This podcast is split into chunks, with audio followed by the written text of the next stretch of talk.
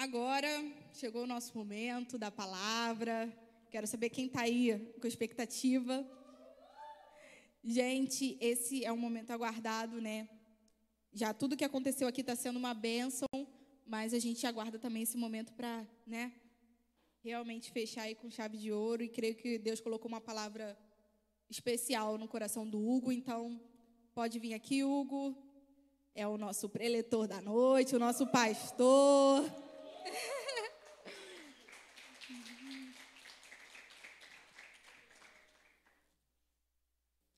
Nosso pastor Hugo, gente, agora é pastor Hugo. Olha a resposta. Ai, gente, mas amém. Vamos estar orando pelo Hugo nessa noite. Amém? Coloque sua mão aqui, declarando sobre a vida dele. Pai, que nessa noite o Senhor venha trazer uma palavra diferenciada, Deus, através da vida do Hugo. Senhor, que ele venha falar de acordo com o que o seu Espírito Santo já falou com ele, no íntimo, no secreto. Pai, também quero te pedir, abençoa a vida dele, recompensa, Pai, tudo aquilo que ele tem feito, colocado aqui na tua obra, Deus, e que o Senhor venha cada vez mais enchê-lo, usá-lo na palavra, nos louvores, aonde que o Senhor determinar. É isso que declaramos, Pai. Cremos que não vamos ser roubados dessa palavra, mas essa palavra vai fazer a diferença no mundo espiritual nessa noite, Pai. Em nome de Jesus, declaramos com fé. Amém. Eu estou muito feliz de ver vocês aqui, gente. Boa noite. Como eu amo estar na casa de Deus. Eu amo, amo, amo, amo de paixão.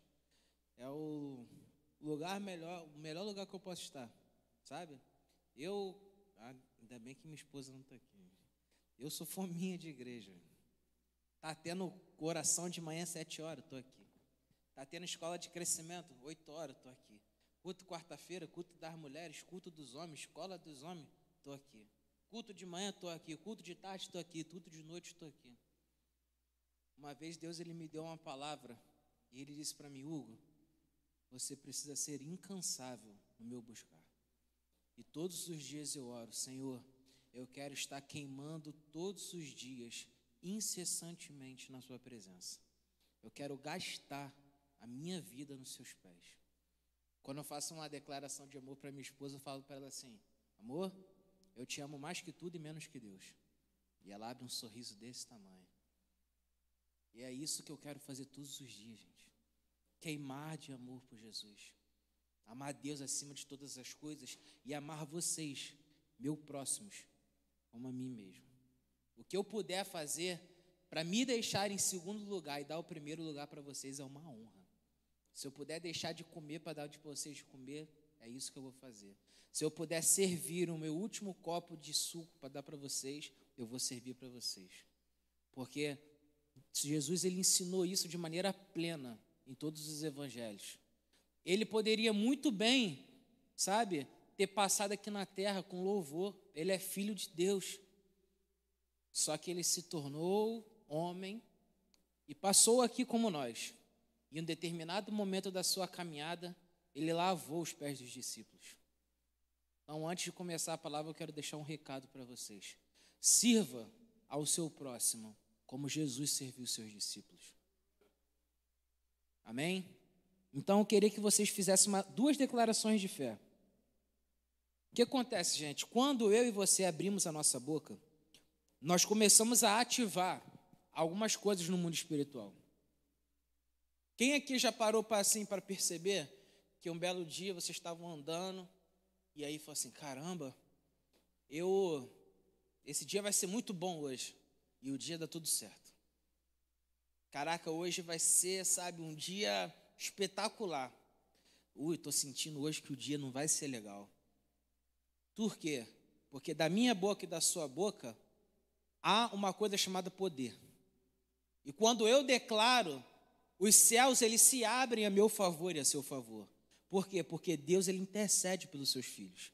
Uma vez eu estava lá em Itaguaí, duas e meia da tarde, 40 graus lá perto de Bangu, e eu no ponto do ônibus esperando, o ônibus passava de uma em uma hora, eu ia correndo para esperar passar o ônibus, e eu falava assim, Deus, por favor, faz esse ônibus passar logo, faz esse ônibus passar logo.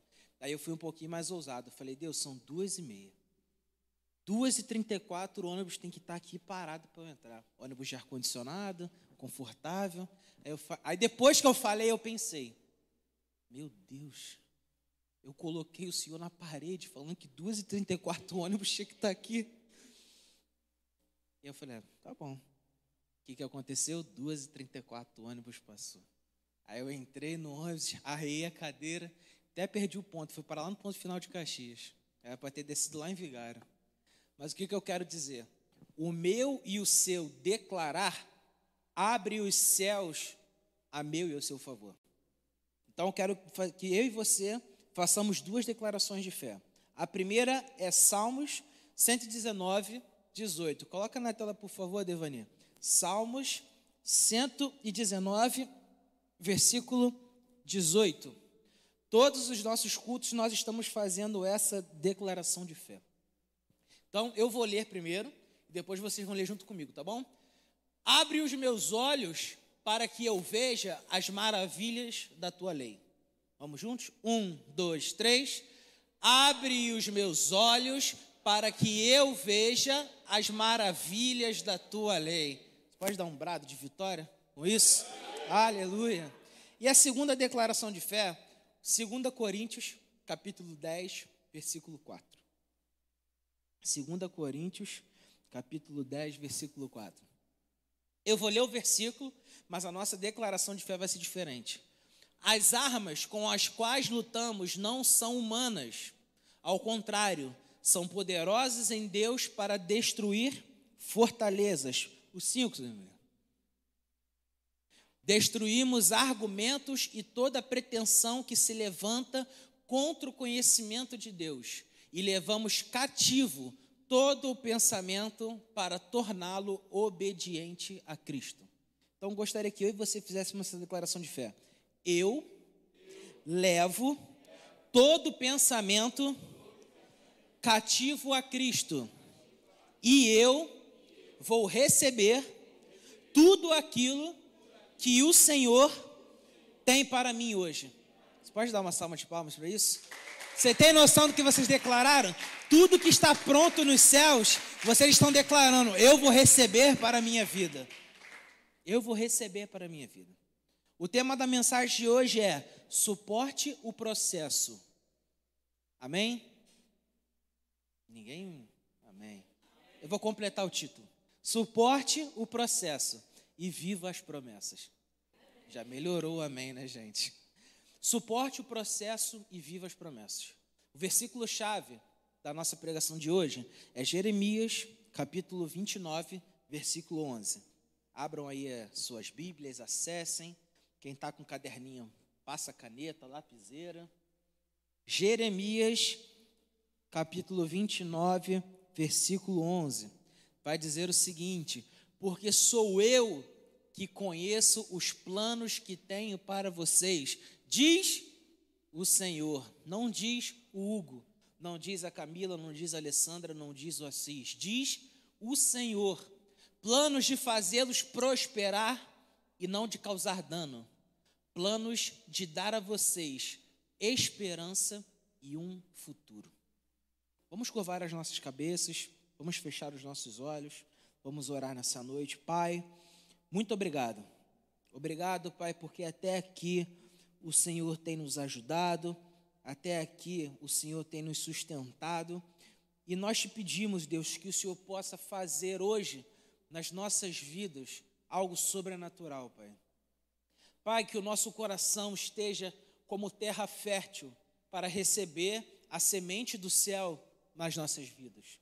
E que os frutos dessa semente, ó Deus, sejam compartilhados, ó Pai, com os nossos amigos, com os nossos familiares, por onde colocarmos a planta dos nossos pés.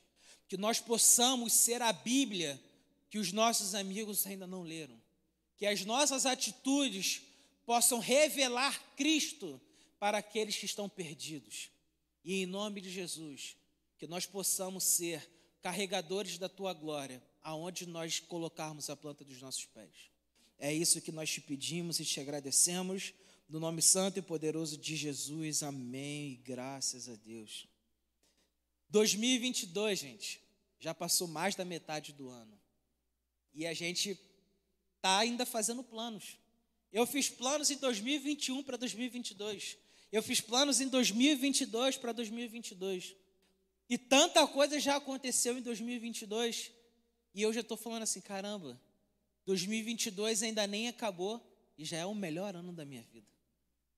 Já é o melhor ano da minha vida. Hugo, você passou por dificuldades em 2022? Eu passei. Passei por muitas dificuldades. Você passou por problemas? Passei. Você passou por situações adversas? Passei.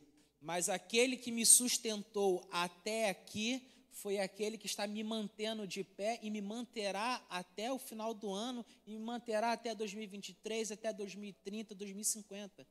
Quem me mantém, quem te mantém de pé? O Espírito Santo que habita dentro de mim, dentro de você. Se hoje nós chegamos até aqui, é porque Ele nos deu sustento. E não vai parar por aqui, porque o que, a gente leu no nosso versículo inicial? Porque diz o Senhor que Ele tem planos a meu e a seu respeito de nos dar esperança e um futuro. Ou seja, futuro é o que vai acontecer. Ou seja, ainda tem o, o resto de 2022, 2023, 2024, 2030, 2050. Sabe o que Deus está dizendo para mim e para você nessa noite? As nossas gerações já têm um futuro preparados por Deus. Sabe? Os nossos filhos, os nossos netos, eles colherão os frutos das promessas de Deus para a vida deles. Mas tudo isso, tudo isso, vem de alguma coisa. Porque tudo aquilo que está no céu, nas regiões celestiais, está pronto para a gente poder receber. Só que eu e você, nós precisamos acessar isso. E como que nós começamos a acessar isso? Quando eu e você fazemos um plano para alguma coisa, nós precisamos percorrer um caminho até esse final. Eu estou errado? Se eu quis um dia fazer uma faculdade, eu tive que fazer um vestibular, eu tive que fazer um processo seletivo, eu tive que ir lá na faculdade, levar meus, meus, meus documentos, me inscrever e estudar. Até que chegasse o final e eu recebesse o canudo, o diploma, né? o, o tão sonhado formatura e o conhecimento da gente. Não é só o diploma não, tá? Mas aonde que eu quero chegar? Todo final tem um caminho a ser percorrido. E esse caminho, ele não tem sido, sabe, é, completado por muitas pessoas. Porque tem muita gente desistindo no meio do caminho. Tem muita gente que já planejou o final, mas que no meio do caminho está parando. Tem muita gente que está dando passos em direção a um futuro, mas que está sendo paralisado pelo medo de não conseguir acessá-lo. Tem muita gente que está recebendo promessas de Deus, mas está entrando no mundo do questionamento, da dúvida e dizendo: como que isso vai acontecer? Por que eu? Aonde que isso vai me levar? Será que eu vou perder o que eu tenho hoje? Suporte o processo e viva as promessas. Os processos, ou os caminhos, ou o que nós percorremos, são coisas naturais na nossa vida. Toda vez que eu e você nos propusermos a fazermos alguma coisa, nós vamos precisar de um tempo de preparação. Nós vamos precisar de algo que nos forge. Eu falei da minha faculdade, eu tive que, sabe, deixar muita coisa de lado para eu poder me formar. Eu saía para trabalhar 4 horas da manhã, saía do trabalho 5, pegava o trem lá para Tijuca, chegava já na faculdade no laço, assistia a aula de 6 até 10 e meia, pegava o último trem, que era 10 e 45, saltava lá em Vigário Geral 11 e 15, esperava uma condução para voltar para o Jardim América, já chegava em casa 11 e 40. Até jantar, até ligar para a Anne, que na época era minha noiva, até fazer alguma coisa, para poder dormir já meia-noite e meia, uma hora da manhã, para poder acordar quatro horas no outro dia. E aí você pergunta, Hugo, onde é que tinha um tempo para estudar? Eu não sei mas para honra e para glória de Deus eu me formei. Sabe? E aí eu não parei por aí. Nesse meio tempo eu trabalhava, eu estudava, eu servia na igreja, eu fazia curso de inglês, e aí acabou a faculdade, eu já emendei numa pós-graduação. Eu saía do trabalho e tive que pegar um, um trem e um metrô até chegar no lugar que eu queria. E aí na volta eu pegava o metrô, depois pegava o ônibus, voltava. Era a mesma coisa. E isso, gente, doeu. Doeu, doeu, doeu. Tanto que eu escrevia minha, monografia. Quem vai passar por isso aí, quem está escrevendo ou quem vai escrever um trabalho de TCC, uma monografia, vai ter que dissertar aí 50, 60, 70, 100 páginas. E eu ficava assim, meu Deus, eu não aguento mais, eu quero desistir. Eu quero desistir, eu quero desistir, eu quero desistir. Eu não aguento mais. E eu mandava o professor corrigir. Ah, eu falava assim, professor, tem um assunto muito bom para poder falar contigo. E aí ele falava assim, caraca, me manda e corrigia, a gente conversava. E eu falava, Deus, eu não aguento mais, eu não aguento mais. Só que todas as vezes que eu dizia para Deus que eu não aguentava mais, Deus mandava eu voltar lá para as primeiras, primeiras páginas aonde eu fazia os meus agradecimentos. Agradeço a Deus porque me sustentou nesses momentos. Agradeço a minha noiva porque não, não desistiu de mim, que me ajudou, que entendeu que eu não poderia estar sempre com ela. Aos meus pais que me guiaram nos melhores caminhos, aos meus amigos que estiveram comigo, aos meus professores. E aí o meu professor ateu, ele falou assim: Hugo, você não pode botar nada de Deus na sua monografia, não. Eu, como assim? Sou eu que estou escrevendo. Não, não pode botar. E aí eu deixei tudo armado. Na hora de entregar, tum, eu deixei lá meu agradecimento a Deus e ainda botei no rodapé da página.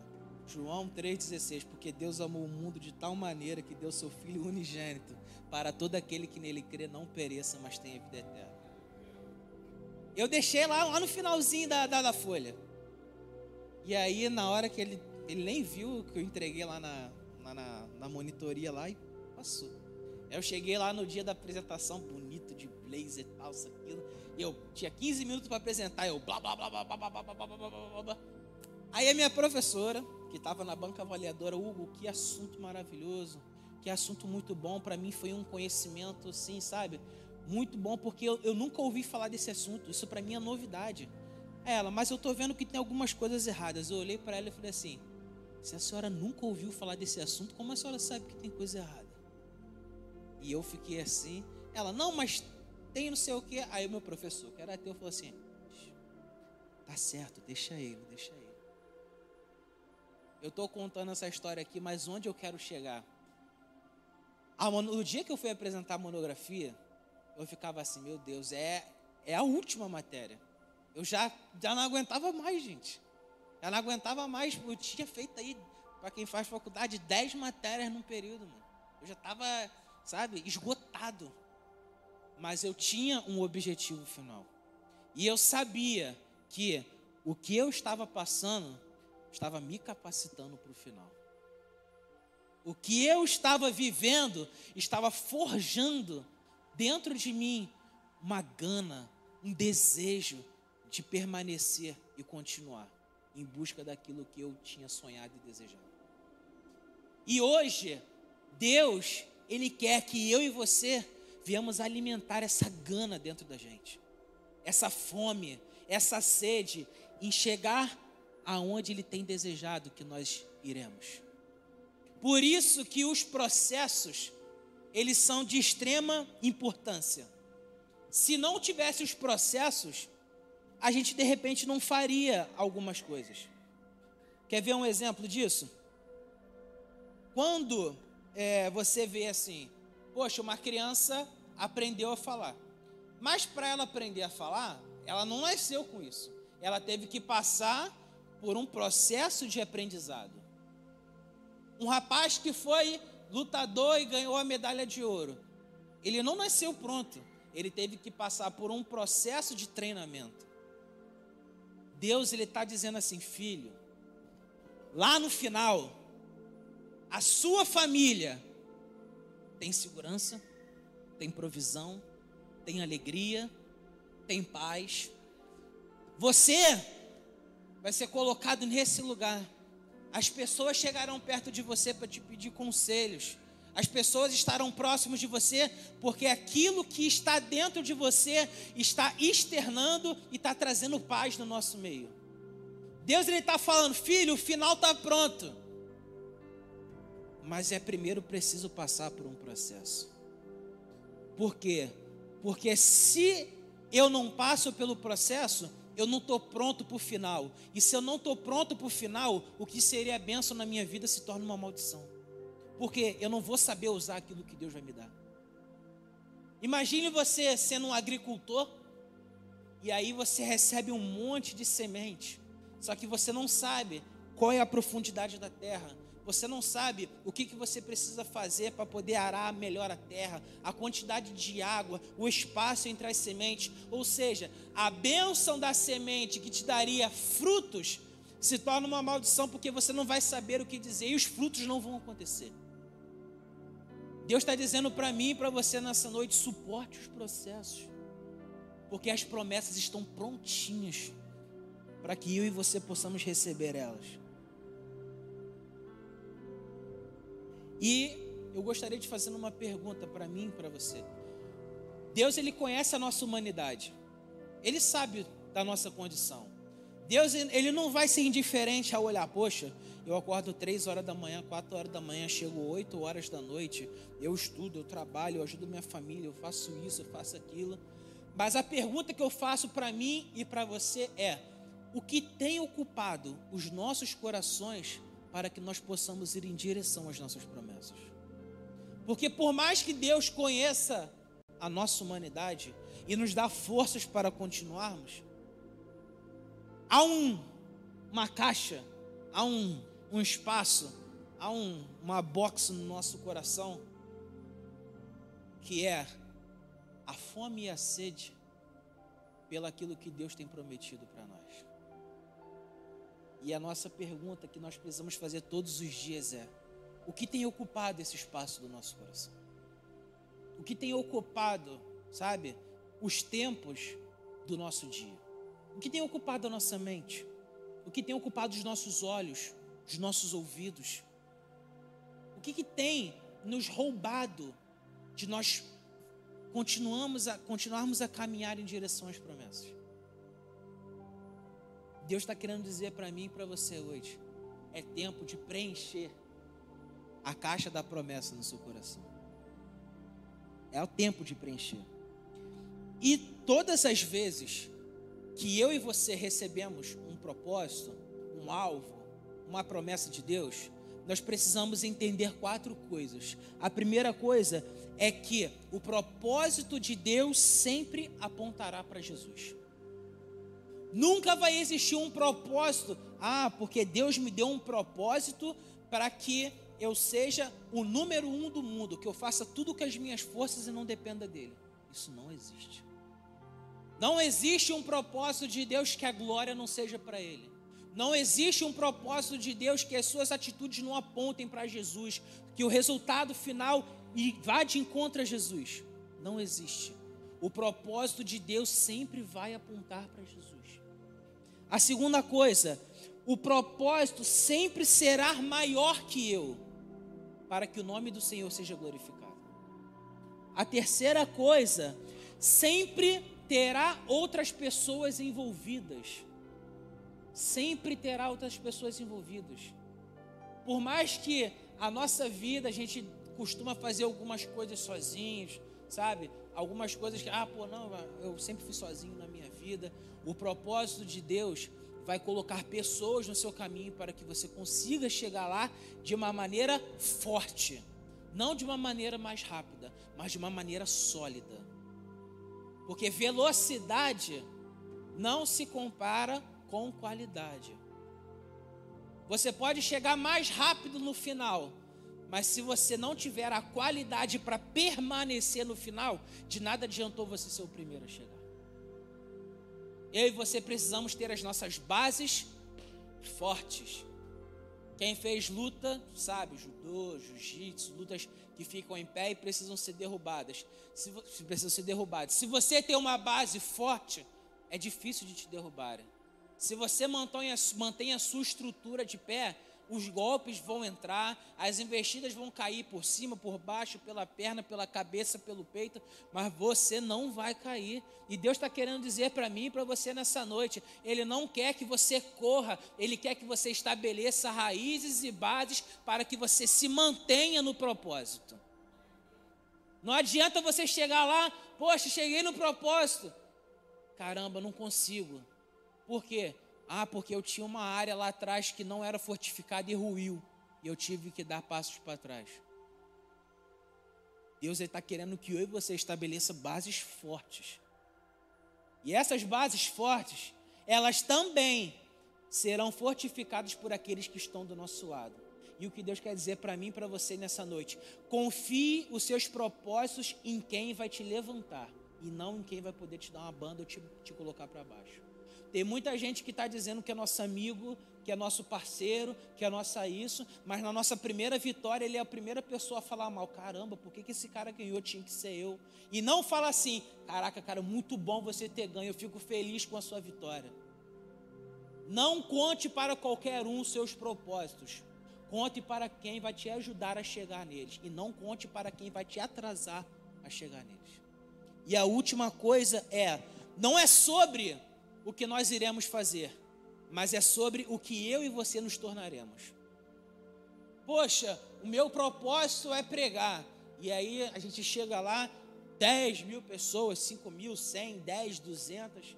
Não é sobre o meu pregar, é sobre o que eu estou me tornando, mais a imagem e semelhança de Deus. Não é sobre o que eu vou fazer, porque não é sobre o que eu faço, não é sobre o que está no meu braço, não é sobre o que está na minha perna, mas é sobre o que o meu coração está cheio, é sobre o que a minha mente está sendo renovada, é sobre o que eu estou me tornando mais parecido com Jesus, com mais fogo no meu coração, com mais fome, com mais sede por ganhar almas para Jesus. É sobre quem eu estou me tornando, mas não é sobre aquilo que eu faço. Todo o processo, todo o processo ele aponta para o propósito. Todo o processo, ele aponta para o meu e o seu propósito. Tito, capítulo 2, versículo 7 ao 8. Tito, capítulo 2, versículo 7 ao 8.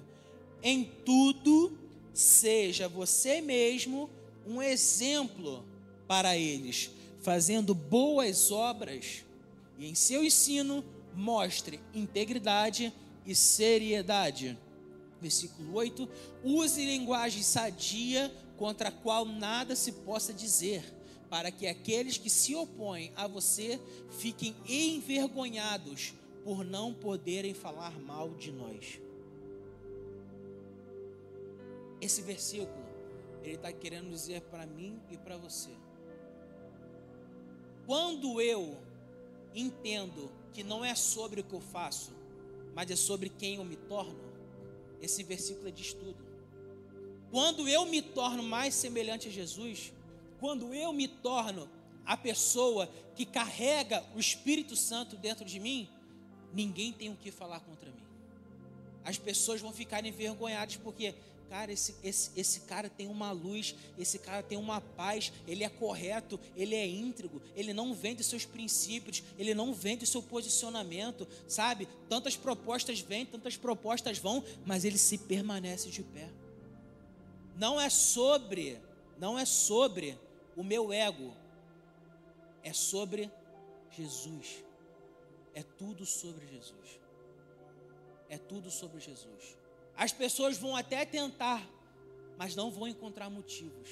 Por quê? Porque aquele que está dentro de mim me faz ser parecido com Jesus. Por quê? Porque eu dou ouvidos ao Espírito Santo. E ele tem os melhores caminhos e decisões para a minha vida e para a sua vida. Eu queria trazer dois paralelos aqui muito rápidos. A história de Noé, em Gênesis capítulo 6, versículo 9, o mundo estava um caos e Deus decidiu fazer uma mudança. Ele decidiu fazer, parafraseando, ele decidiu fazer uma reformulação do mundo e confiou essa reformulação a Noé. E aí todo mundo sabe da história, não é? Constrói a arca, faz isso, faz aquilo, chama os animais, coloca lá dentro tal, isso, aquilo, parará, perê. Existia um propósito que Deus trouxe a Noé. Noé, eu vou acabar com o mundo e vou fazer uma reconstrução. E eu preciso da sua ajuda. Agora vamos para outra história, a história de José.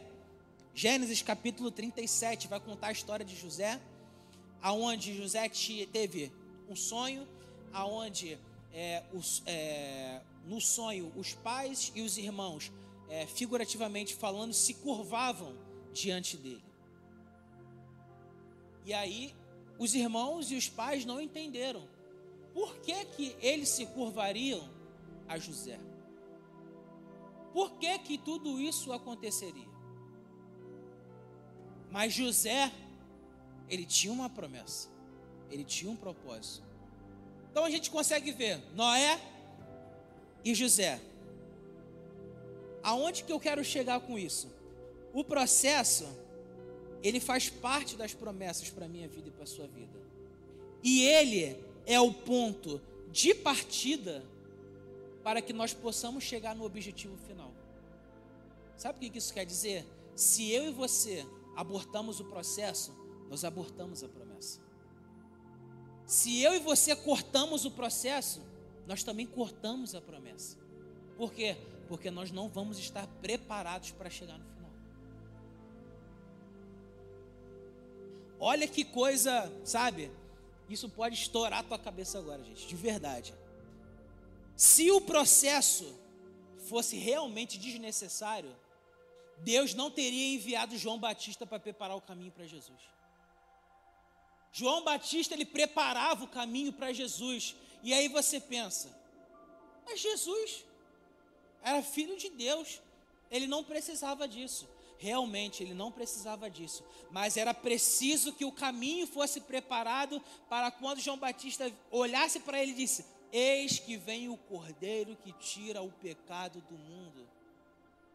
Se o próprio Jesus precisou de alguém que preparasse o caminho para que ele pudesse chegar, porque eu e você queremos abortar o processo para que Jesus possa chegar no nosso caminho para um objetivo final.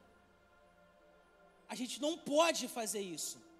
A gente não pode achar que o processo é desnecessário. Jesus ele passou por processos, sabe? Mateus capítulo 3, versículo 1 ao 3. Mateus capítulo 3, versículo 1 ao 3. Naqueles dias surgiu João Batista, pregando no deserto da Judéia. Versículo 2. Ele dizia: Arrependam-se, porque o reino de Deus, porque o reino dos céus está próximo. Este é aquele que foi anunciado pelo profeta de Isaías: Voz que clama no deserto, preparem o caminho para o Senhor, façam veredas retas para Ele. Nós precisamos entender uma coisa: o caráter, ele sustenta a unção que Deus quer derramar sobre nossas vidas. Lembra quando a gente falou que não é sobre o que eu faço, mas é sobre o que eu estou me tornando? Quando eu me torno aquilo que Deus quer, há uma unção derramada sobre as nossas vidas. E o que eu me torno é capaz de manter isso dentro de mim de você. É capaz de segurar isso. Por quê? Porque quando é sobre o que eu faço, é sobre a minha carnalidade, é sobre a força dos meus braços, é sobre a força das minhas pernas. Mas quando é sobre o que eu me torno, não é sobre os meus membros, não é sobre a minha vontade, mas é sobre o meu coração. E o meu coração, com o caráter de Cristo, ele sustenta aquilo que Deus derrama sobre a minha vida e sobre a sua vida. Nós precisamos entender, de verdade, que se todas as bênçãos de Deus vierem sobre nós, enquanto nós não estivermos preparados, nós vamos nos perder com aquilo que libera o nosso destino. Voltando, reverse. que eu estou querendo dizer é o seguinte: quando eu e você não estamos preparados, o que libera aquilo que vai nos fazer avançar, vai nos fazer nos perder. Por quê? Porque Deus ele quer que nós, sabe, sigamos um caminho. Mas se eu e você não estamos preparados, o caminho que estaria liberando um destino final para a minha vida e para a sua vida vai me fazer se perder. Por quê? Porque a gente não está pronto. Quando eu e você estamos prontos, a gente vai em direção ao nosso destino final. Mas se nós não estamos prontos, nós nos perdemos no caminho. Por quê? Porque a gente não sabe por onde a gente anda.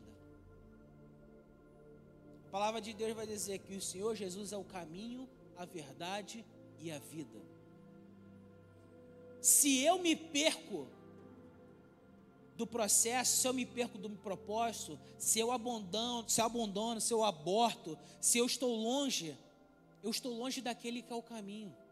Eu estou longe daquele que é a verdade. Eu estou longe daquele que é a vida. Então, ao invés de eu ir em direção, eu me perco e saio da direção. Não faz sentido eu esperar que Deus me envie para algum lugar se eu não estou preparado para estar tá lá. Vamos dizer aqui, por exemplo, o Fabinho, o Fabinho é um atleta de alto rendimento. Para quem não sabe, o Fabinho ele faz LPO, levantamento de peso olímpico, me corrija se eu estiver errado. Ele está lá. Mas por que, que ele está lá? Porque que ele se preparou para estar lá. Ah, eu quero trabalhar num escritório de advocacia, mas eu estou fazendo faculdade de engenharia. Não vai dar certo. Hugo, Deus está me chamando para ir para os Estados Unidos pregar, mas você fala inglês? Hugo, Deus está me chamando para poder buscar as crianças na comunidade e trazer aqui para a igreja. Você tem habilitação? Vocês entenderam onde que eu quero chegar? O ponto final já foi estabelecido por Deus.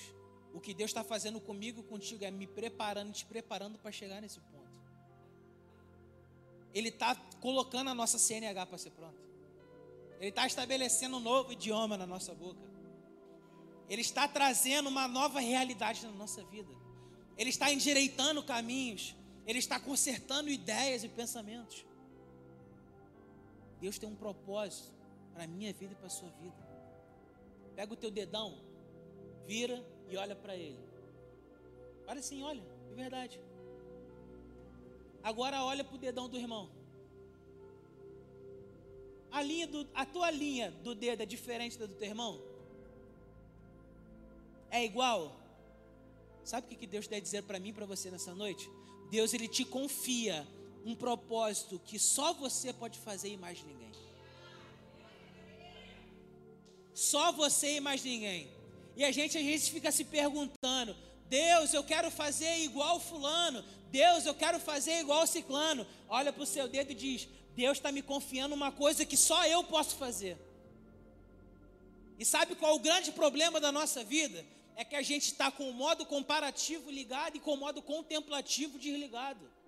A gente está querendo comparar muitas coisas. A grama do vizinho é sempre mais verde, o carro do vizinho é sempre melhor, a família do vizinho é sempre melhor. Esquece isso. Desliga o modo comparativo. Não compare a sua vida com a vida de ninguém, porque Deus ele te fez único e exclusivo. Ao invés de você falar assim, a grama do vizinho é mais verde, a minha é mais alta que a dele. Ao invés de você falar, o carro do vizinho é melhor do que o meu, mas o meu ele consome menos gasolina que o dele. Pare de se comparar com os outros, contemple o que está sendo colocado ao seu redor. Contemple.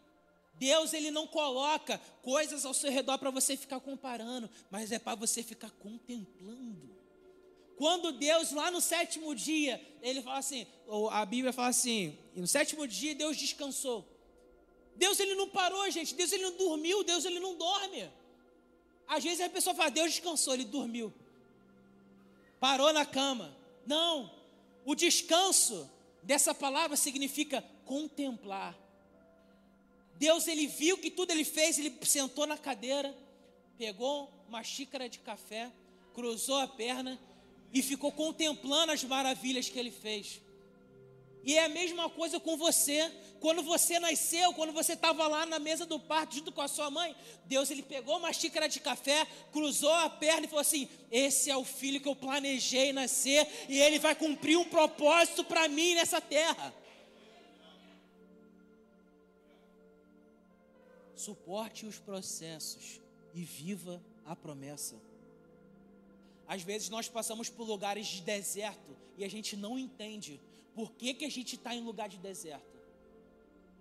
Mas o que a gente precisa entender é o seguinte: lugar, deserto, não é lugar de entretenimento.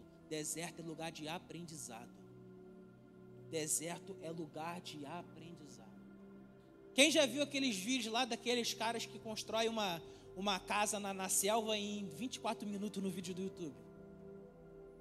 Eu fico ali meio esquisito, numa faca, um baldinho desse tamanho para carregar um monte de água, tirar terra e constrói um tubo água, casa com não sei o que, piscina. Mas eles aprenderam a se virar com o que estava no meio deles. Eles aprenderam a ser resilientes aonde eles estavam. E olha que coisa, sabe, incrível. Vamos abrir rapidinho em Mateus capítulo 4, versículo 1 ao 11. Mateus capítulo 4, versículo 1 ao 11. Então Jesus foi levado pelo Espírito ao deserto para ser tentado pelo diabo. Depois de jejuar 40 dias e 40 noites, teve fome. O tentador aproximou-se dele e disse: Se você é filho de Deus, mande que estas pedras se transformem em pães. Jesus respondeu: Está escrito: Nem só de pão viverá o homem, mas de toda a palavra que procede da boca de Deus. Então o diabo levou a cidade santa, colocou na parte mais alta do templo e lhe disse: Se você é filho de Deus, jogue-se daqui para baixo, pois está escrito: Ele dará ordens aos seus anjos a seu respeito, e com as mãos eles o segurarão, para que você não tropece em pedra, alguma pedra. E Jesus lhe respondeu: também está escrito: Não ponha à prova o Senhor seu Deus. Depois o diabo levou a um monte muito alto e mostrou-lhe todos os reinos desse mundo e o seu esplendor. E lhe disse: Tudo isto lhe darei se você se prostrar e me adorar. Jesus lhe disse: Retire-se, Satanás, por está escrito: Adore o Senhor seu Deus e só a ele preste culto. Então o diabo deixou e os anjos vieram e o serviram. Existem duas coisas nessa passagem que Deus quer ensinar para mim e para você. A primeira é: Jesus, ele tinha todo o poder. Ele poderia muito bem cortar da cabeça do diabo, mandado um raio do céu, dado um golpe de Shebarai nele e falar assim: ó, mete o pé daqui que você não tem poder aqui. Só que ele veio na terra 100% Deus e 100% homem. Sabe o que ele quer dizer para mim e para você? Se eu passei como homem, nós também podemos passar as tentações. Se eu passei, a gente também tem condição. E a segunda coisa é, além de nós sermos homens, homens no sentido de sermos pessoas da gente, além de nós sermos pessoas humanas, nós também resistiremos às tentações pela palavra. Todas as vezes que o diabo tentou Jesus, o que, que ele disse? Está escrito.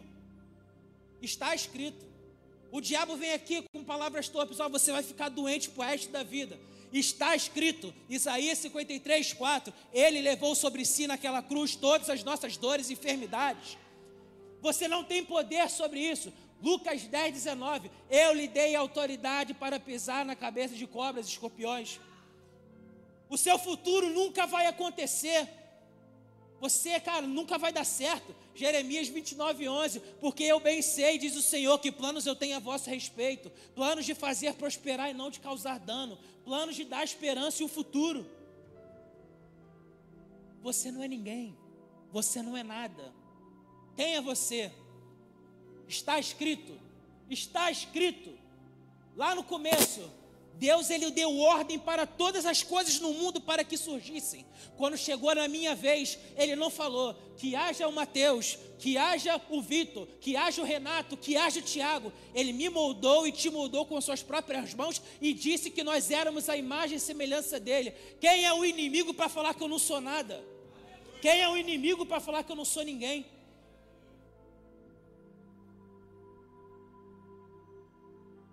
O processo ele é combustível para a nossa fé. 1 Tessalonicenses, Tessalonicenses 3,7 vai dizer o seguinte: Por isso, irmãos, em toda a nossa necessidade e tribulação, ficamos animados como quando soubemos da sua fé. Quando soubemos da sua fé. A nossa fé no processo não é para a gente fugir do nosso passado, mas é para construir o nosso futuro. Não é para gente, ah meu Deus, esse passado que me atormenta, eu preciso fugir disso, porque senão ele vai me pegar, ele está aqui atrás de mim. Não é isso. 2 Coríntios 5,17 vai dizer o seguinte: aquele que está em Cristo, nova criatura é. As coisas velhas se passaram e eis que tudo se fez novo. O seu passado foi apagado, jogado na profundeza do abismo, e Deus tem uma nova história para mim e para você. A sua fé no seu processo não é para você deixar o passado para trás, mas é para você construir um futuro em Deus. Construa o seu futuro. Deus nos chama para vivermos algo sobrenatural. Sobrenatural. Mas nós precisamos ter duas coisas. A primeira coisa é, nós precisamos ser constantes. Ser constantes em direção ao propósito daquele que nos prometeu. 2 Timóteo capítulo 4, versículo 7 a 8. 2 Timóteo 4, 7 a 8. Combati o bom combate, terminei a corrida e guardei a fé. Versículo 8. Agora me está reservado a coroa da justiça, que o Senhor, o justo juiz, me dará naquele dia, e não somente a mim, mas também a todos os que amam a sua vinda. Combati o bom combate, terminei a corrida. Ele foi constante do início até o fim. Deus ele me chama e te chama para sermos constantes do início ao fim. Do início ao fim. Então, constância e a segunda é resiliência. Resiliência está é a capacidade de, é, perdão, resiliência está ligada à capacidade, bem como à habilidade de cada pessoa e que tem de lidar e superar as adversidades. Nós ouvimos muito essa palavra, nós precisamos ser resilientes, precisamos ser resilientes. Romanos capítulo 5, versículo 3 ao 5. Romanos capítulo 5, versículo 3 ao 5. Não só isso, mas também nos gloriamos nas tribulações, porque sabemos que a tribulação produz perseverança. A perseverança, um caráter aprovado, e o caráter aprovado, a esperança. Versículo 5: E a esperança não nos decepciona, porque Deus derramou o seu amor em nossos corações, por meio do Espírito Santo que ele nos concedeu. Irmão, tá difícil, tá, tá duro, tá, tá complicado, tá, mas em nós está sendo produzido algo maior do que está ao nosso redor. Ser resiliente é abrir mão das distrações e silenciar as vozes que nos fazem mal. É abrir mão de tudo aquilo que está acontecendo ao nosso redor. Está chovendo canivete, está chovendo granizo, tá, o mundo está se desabando. Isso não vai me distrair, porque eu estou pronto para seguir em direção ao propósito. Pronto para seguir em direção ao próximo, ao propósito. Sabe? Eu gostaria, sim, que você se animasse muito agora. Sabe? Porque ser resiliente, como a gente diz, é ter a capacidade de você se levantar, de você lidar com as adversidades. É você chegar em meio a tanta coisa que está acontecendo e gritar na cara do diabo: Diabo, eu não posso parar porque eu estou em uma grande obra. Olha só, eu não tenho tempo para poder ouvir o que você tem ao que eu, a respeito do que eu estou fazendo, porque eu não estou fugindo do meu passado, eu estou construindo um futuro, sabe? Eu, eu não sou ninguém, me desculpe, mas eu sou único. Por que, que você quer me comparar com os outros se eu sou a imagem e semelhança de Deus? Eu, eu, você, você, você, nós somos respostas de gerações passadas. Muitas pessoas estavam com os joelhos dobrados orando: Senhor, salva essa nação, Senhor, salva esse bairro, salva essa escola, Senhor, dá um futuro para esse país. Nós somos respostas de oração. Nós somos respostas de oração. E para finalizar, eu gostaria de deixar a última frase dessa pregação. Desculpas, elas podem convencer pessoas, mas elas não mudam histórias. Desculpas convencem pessoas, mas não mudam histórias. E a pergunta que eu me faço e te faço é: quais as desculpas que nós estamos dando para convencer pessoas, mas que não está fazendo diferença nenhuma no rumo da nossa história futura? Chega de dar desculpas. Chega de dizer, ah, porque é isso, porque é aquilo. Não. Chegou a nossa hora de nós nos levantarmos e dizer: Senhor, eis-me aqui. Senhor, não importa o que o Senhor esteja fazendo nesse mundo, mas por favor, por favor, não me deixe de fora. Independente do que seja. Independente do que seja. Existe uma história na Bíblia que fala sobre Filipe. Filipe ele foi transportado de um lugar para outro para que ele pudesse encontrar um eunuco que não entendia o que estava sendo lido na Bíblia e ele pediu para Filipe para poder eh, ajudar o entendimento. Filipe explicou para ele e ele queria ser batizado, viu uma água, Filipe jogou ele na água, ele se batizou, depois Filipe sumiu. Nunca mais ouviu-se falar de Filipe. Mas ele está sendo citado na Bíblia. Está sendo citado na Bíblia o seu propósito, muitas das vezes, muitas das vezes, nós pensamos o seguinte: ele é muito pequeno. Ele é muito pequeno. Não é isso. E eu já contei essa história aqui uma vez. Um grande pregador estava fazendo uma cruzada, milhões de pessoas, bilhões, milhões, milhões. E ele preparou o melhor sermão da vida dele. E ele no final ele falou: Quem deseja aceitar Jesus? Só uma pessoa aceitou. Ele falou: Meu Deus, vou fazer de novo. Quem quer aceitar Jesus? Só uma pessoa aceitou. E aí acabou, o sermão, acabou a cruzada. Foi pegar o nome da pessoa que aceitou Jesus: Billy Graham. Eu não sei, cara, o que você está pensando, mas a única pessoa que você pode ganhar para Jesus pode ser o próximo Billy Graham dessa geração. As duas pessoas, as três, as cinco, que você pode ganhar para Jesus, podem ser as pessoas que vão transformar uma cidade, que vão transformar uma geração. Então, não pense que o seu propósito é pequeno. Por quê? Porque o nosso Deus, ele não é um Deus que nós podemos limitar ali dentro de uma caixa. A gente não pode limitar o poder de Deus. A gente não pode chegar assim e falar assim: ah, Deus, é tão pequeno, eu queria mais. E Deus está te falando, filho, só cumpre aquilo que eu tenho chamado para você fazer. E o resultado, deixa comigo. E a pergunta que eu faço para você nessa noite é: quais são as dificuldades que nós estamos encontrando no nosso caminho, que estamos deixando de chegar no final do nosso propósito? Quais são as desculpas que eu e você temos dado para abortar os nossos propósitos? Quais são os sonhos, os planos e os projetos de Deus que estão sendo impedidos de ser concretizados por conta do nosso medo de andar. Vamos colocar de pé, gente. Sabe? Às vezes, a maioria das perguntas, se tivesse aí uma, uma, uma trend, uma, uma trend topic no Twitter dizendo quais são os assuntos mais comentados no cristão, no cristão, na vida cristã. Qual é o meu chamado? Qual é o meu propósito? O que, que eu vou fazer? O que, que, o que, que Deus me chamou para fazer? Essa é uma das perguntas que mais rodeiam, rodeou por muito tempo a minha mente. Por muito tempo. Senhor, eu estou recebendo um monte de coisa, mas o que, que eu tenho que fazer? Para onde que eu tenho que ir? Como que eu tenho que fazer?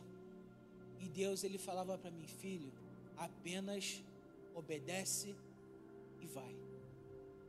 apenas obedece e vai. Apenas obedece e vai. Hoje, nesse exato momento, os propósitos para a minha vida e para a sua vida estão lá, prontos para que nós possamos receber. Mas eu e você, nós precisamos acessar esse propósito. E como que a gente acessa esse propósito? Deixa eu só achar aqui, achei. Eu li um livro muito bom. É, infelizmente o autor desse livro ele faleceu recentemente, que é o Drummond Lacerda. É um cara que escrevia muito bem. E o nome do livro era Fora do alcance das crianças. E tem uma frase que me marcou muito, que é assim: a plenitude de Deus está esperando você crescer.